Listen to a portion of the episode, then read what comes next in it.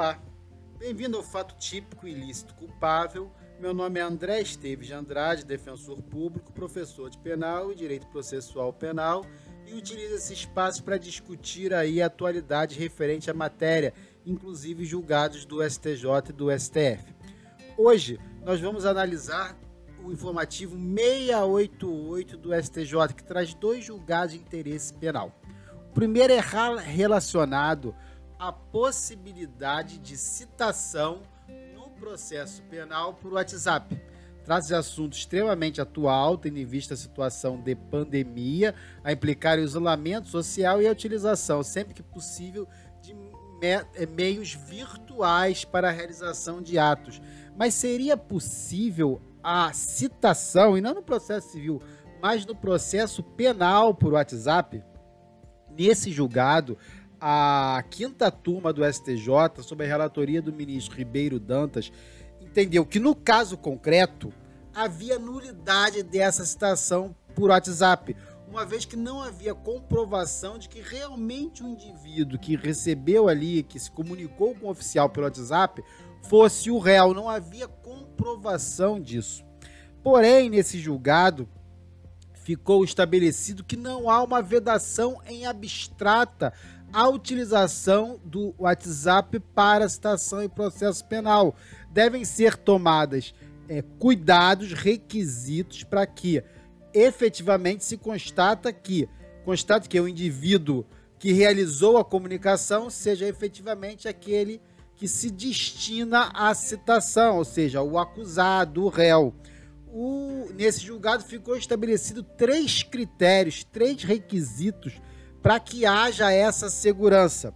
Um deles é que o número de telefone ali onde foi realizado o contato seja efetivamente aquele que o oficial de justiça constatou por meio de diligências ou pelo que constava lá no, no inquérito policial, que seria o número do acusado. Segundo, o, esse, esse acusado, ao ser citado pelo WhatsApp, ele teria que enviar uma confirmação por escrito, assinada por ele, de que recebeu a citação, podendo o oficial de justiça confirmar essa assinatura com a eventual existente lá nos atos investigatórios. E o terceiro elemento seria a foto individual no WhatsApp, que podendo ser comparado pelo oficial de justiça se efetivamente é a pessoa a ser citada, tá? E a, o fundamento dessa decisão foi a evolução dos meios tecnológicos a indicar mudança na, na realização da comunicação dos atos processuais inclusive, a inexistência de prejuízo. Se, tra se trataria de nulidade relativa, que só poderia ser nulificado se houvesse comprovação de prejuízo. O, o tribunal aplicou aquele princípio do paz nulité sans grife, isto é, não há nulidade sem prejuízo, aplicando inclusive o disposto lá no artigo 563 do CPP, que diz que nenhum ato será declarado nulo se da nulidade não resultar prejuízo para a acusação ou para a defesa. Então, e não obstante, nesse caso concreto, ele tenha anulado a citação por, por, pelo WhatsApp, consignou-se que ela é possível, desde que se observada essas regras de segurança e não haja prejuízo. Pode, no caso concreto, o, o réu vir nos autos posteriormente dizer que não recebeu aquela situação, uma vez que seu celular foi clonado, ele foi furtado, ele foi roubado, e fazendo prova dessa alegação para tornar nula a citação. Esse foi o entendimento aí do STJ. Agora eu vou fazer algumas considerações que eu entendo pertinentes, porque eu acredito que esse julgado ele não a, a, apurou de forma completa todas as circunstâncias atinentes a, a, a essa citação por WhatsApp no processo penal. Primeira coisa, o voto não falou nada sobre isso.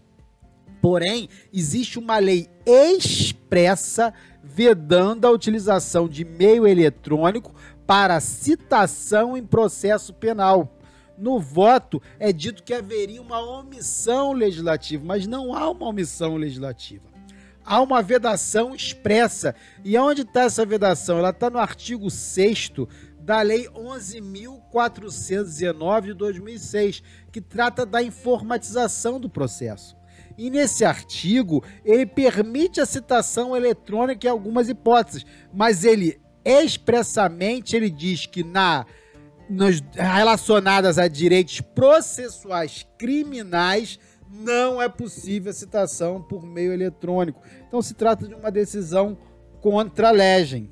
Não se pode esquecer ainda que a citação é o ato de comunicação mais importante do processo penal, uma vez que é por ele que se dá a conhecer ao acusado da existência do próprio processo penal. E daí vinham os direitos ao contraditório, a ampla defesa, todos decorrentes dessa citação.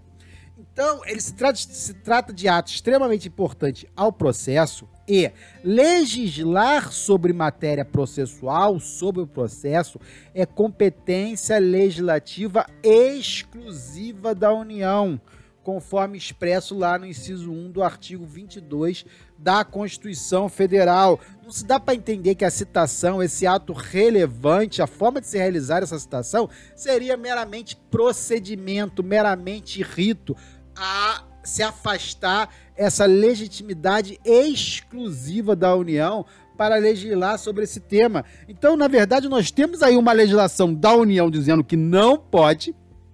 E ainda, se eu tivesse que derrogar, revogar esse dispositivo, a competência ela é exclusiva da própria União. Não me pare... não parecendo correto que venha o poder judiciário e se substitua ao legislador, se substitua à União ao legislar sobre a matéria. E eu tenho uma terceira crítica, que aí ela é mais geral, porque ah, nós vemos diversos julgados de tribunais superiores. A, a, aplicação no direito processual penal da nulidade absoluta, nulidade relativa e da necessidade de comprovação de prejuízo quando se tem um ato que não observou o determinado na norma processual penal, como se fosse uma mera recomendação do legislador. E se o ato atingisse a sua finalidade, apesar de não se realizar daquela forma, o vício estaria convalidado, aplicando-se o, o, princípio da instrumentalidade das formas. Os tribunais do STJ e STF fazem isso rotineiramente. É claro que se você tiver uma prova objetiva, é esse o entendimento que você vai fazer. Vai é, expressar. Porém, numa prova aberta, numa prova discursiva, é bom demonstrar um conhecimento maior, até para demonstrar, como faz a doutrina mais moderna, da, da não aplicabilidade de todos os institutos lá do processo civil ao processo penal. Não é possível falar uma teoria geral do processo que abarque tanto o processo civil quanto o processo penal. Por quê? Porque os objetos, as finalidades do processo penal e do processo civil são absolutamente diversas. No processo civil, é, tem cunho eminentemente patrimonial, não só, mas eminentemente é patrimonialista e as regras estão lá para o interesse privado da parte, que tem o direito subjetivo de procurar o poder judiciário ou não para fazer valer a sua pretensão que foi resistida.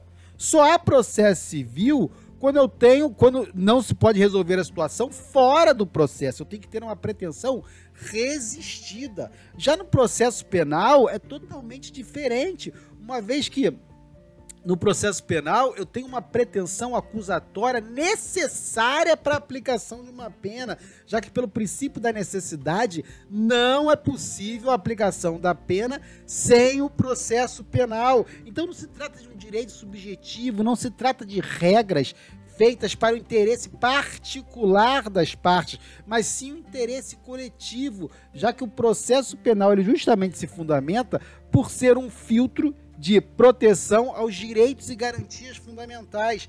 Então eu gosto muito do que diz o Aurélio Lopes Júnior, de que no processo penal, forma é garantia, não é recomendação do legislador. Uma vez que você não observa a forma, você está mitigando o respeito aos direitos e garantias fundamentais. Então me parece muito desarrasado, muito, muito incoerente se falar em instrumentalidade das formas no processo penal. Nesse caso específico aqui do WhatsApp, é, se, é, se entende que a utilização do WhatsApp, a inovação tecnológica, ela faz repensar a forma de realizar os atos processuais por serem mais céleres, menos custosos, mas ao mesmo tempo tem que entender que, é um processo que pode levar à restrição da liberdade do indivíduo. Então, o nível de segurança exigido deve ser elevado. É claro que quando eu tenho um oficial de justiça que vai até a casa do indivíduo com ele, se entrevista com ele, fala, vê na sua mão um documento apresentado, há um, não é uma, uma segurança absoluta, mas há uma segurança maior do que simplesmente por meio do WhatsApp ele receber ali uma foto, receber documentos que qualquer pessoa pode mandar. Inclusive, nós vivemos um momento que é muito comum a clonagem de números do WhatsApp. Então, me parece que há um risco aí, e um risco que é incompatível com o processo penal, incompatível com a gravidade, com a drasticidade do processo penal. Corre-se o risco, inclusive, o que, o, o, o que é natural de que a permissão da realização da citação por WhatsApp, ele vire regra, não só nesse momento de Covid, não só nesse momento de pandemia, já que a decisão não restringe, tá? Mas é que ele vire regra, porque é muito mais fácil para o oficial de justiça realizar da sala dele ou da casa dele por WhatsApp intimar, citar a pessoa, do que ir lá procurar lá onde ela mora. Então, ser mais fácil, ser menos, menos custoso, vai acabar transformando em regra. Mas será que vai trazer a segurança necessária ao ato? É claro que todas as circunstâncias de, de, não se conseguir, da pessoa não ser aquela que está sendo buscar a citação, ela é excepcional. Na maioria das vezes, realmente, vai ser a própria pessoa ali citando que vai, que o oficial de justiça vai entrar em contato. Mas nem sempre. Será que vale o risco? E a decisão ela não pondera uma outra circunstância. Quando você recebe no seu WhatsApp ali uma citação por oficial de justiça, quem garante que efetivamente há um oficial de justiça ali? Tem que se dar segurança para o próprio indivíduo que recebe aquela citação dela efetivamente estar sendo recebida por um servidor da justiça, por um oficial de justiça. Já que no WhatsApp qualquer um pode dizer é, ser quem for. E é, há, há, há toda essa questão de segurança. Não obstante a tudo isso, ainda que se entenda que não, o WhatsApp ele fornece a segurança necessária para a realização da citação. Isso devia ficar a cargo do legislador, por meio do devido processo legislativo, com a participação da sociedade, ampla discussão, e não por uma decisão do, do, do tribunal que, não havendo omissão, havendo uma vedação expressa, vai lá e dá permissão para a realização da citação dessa forma. É claro que essa é a minha opinião, são algumas ponderações relevantes, mas minha opinião.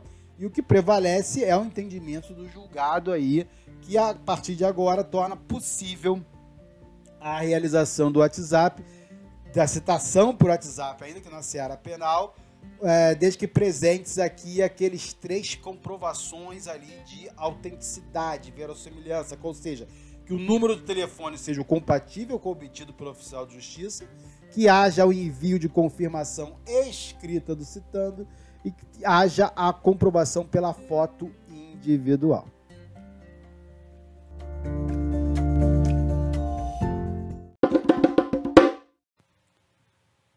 Vamos lá. Segundo o julgado do informativo 688, ele é bem técnico porque ele é relacionado à utilização dos embargos infringentes e da técnica de julgamento de apelação pelo tribunal. O que aconteceu nesse caso aqui, que é o RESP 1843523, julgado pela quinta turma também. Olha só a situação. Um indivíduo foi condenado lá em primeira instância e a defesa apelou. Apelou pedindo preliminarmente o cerceamento, entre outros fatos, o cerceamento de defesa por conta da proibição da realização de uma prova. Ele falou assim, ó, eu pedi a realização da prova, foi negada, foi cerceada a defesa. Preliminarmente ele pediu isso, além de outras preliminares. E no mérito pediu absolvição. Então eu tenho pedido preliminar, cerceamento de defesa. No mérito eu tenho pedido de absolvição. Quando foi enfrentar o tribunal, a turma do tribunal, foi enfrentar a questão, primeiramente foi julgado a preliminar, como determina lá o artigo 938 do CPC. E é, nesse momento, um dos desembargadores acolheu a tese de cerceamento de defesa. Ele disse: ó, deveria ter sido produzida a prova. Mas ele foi vencido, uma vez que os demais desembargadores não acolheram essa preliminar. Então ele restou vencido e aí continuou o julgamento para o mérito. E no mérito, é, o, os desembargadores entenderam que ele não deveria ser absolvido, manteve a condenação. Só que aconteceu o seguinte: esse desembargador vencido, como ele ficou vencido na preliminar, não foi colhido dele o voto quanto à questão de mérito. Fez numa única atuada o julgamento todo, dizendo, ó, na preliminar, ele ficou vencido. No mérito, manteve essa condenação, mas não colheu desse vencido na preliminar o entendimento dele contra o mérito. E é, é possível que esse entendimento, é até provável, que ele seria pela absolvição. Porque se ele entendeu que o acusado deve, poderia ter praticado a prova, deveria ter sido a ele deferido a produção da prova e não foi, haveria insuficiência probatória a indicar a absolvição no mérito, mas não foi colhido. Isso ofende expressamente o artigo 939 do CPP, que ele diz expressamente que se a preliminar for rejeitada, tá? preliminar for rejeitada e fosse julgar o mérito, no mérito deverão se pronunciar os ju juízes vencidos na preliminar. E isso não ocorreu. E o que, que isso implica? Isso implica em prejuízo à defesa em razão dos embargos infringentes. Lembra dos embargos infringentes? Embargos infringentes é um recurso previsto no artigo 609 do CP, CPP, que permite, quando eu não tenho julgamento unânime pelo órgão colegiado, não, há, não foi unânime, eu posso utilizar do embargos infringentes, mas com fundamentação vinculada à divergência. Tá? Isto é, se decidem lá que determinada prova é ilícita. Quatro desembargadores vão julgar, três entendem que a prova é lícita e um entende que não esse ficou vencido. Eu posso utilizar o embargos infringentes para recorrer daquele acordo, porém, esse embargos infringente eu só posso falar, a minha fundamentação está vinculada à divergência, isto é, se a prova é ilícita ou não ilícita. Eu não posso discutir outras questões ali do julgamento, porque ele é um recurso de fundamentação vinculada. E aí veja bem aqui essa situação. Se eu não colhi se eu não colhi o voto do desembargador, do julgador, que ficou vencido na preliminar, eu não tive a divergência dele no mérito. Se eu não colhi esse voto do vencido na preliminar para o julgamento do mérito, eu não vou ter essa divergência dele no mérito. Logo fica diminuído o alcance e o espectro do embargos infringentes o que implica em prejuízo e implica na nulidade dessa forma de julgamento, tá certo? Então, além de ofender o artigo 939 expressamente do CPC, ele ainda prejudica a defesa porque ele prejudica o alcance do embargos infringente, que é restrito à matéria objeto de divergência, certo? Bem legal esse julgado, bem técnico é bom para a gente entender aí toda a dinâmica de julga, desse, dos embargos infringentes.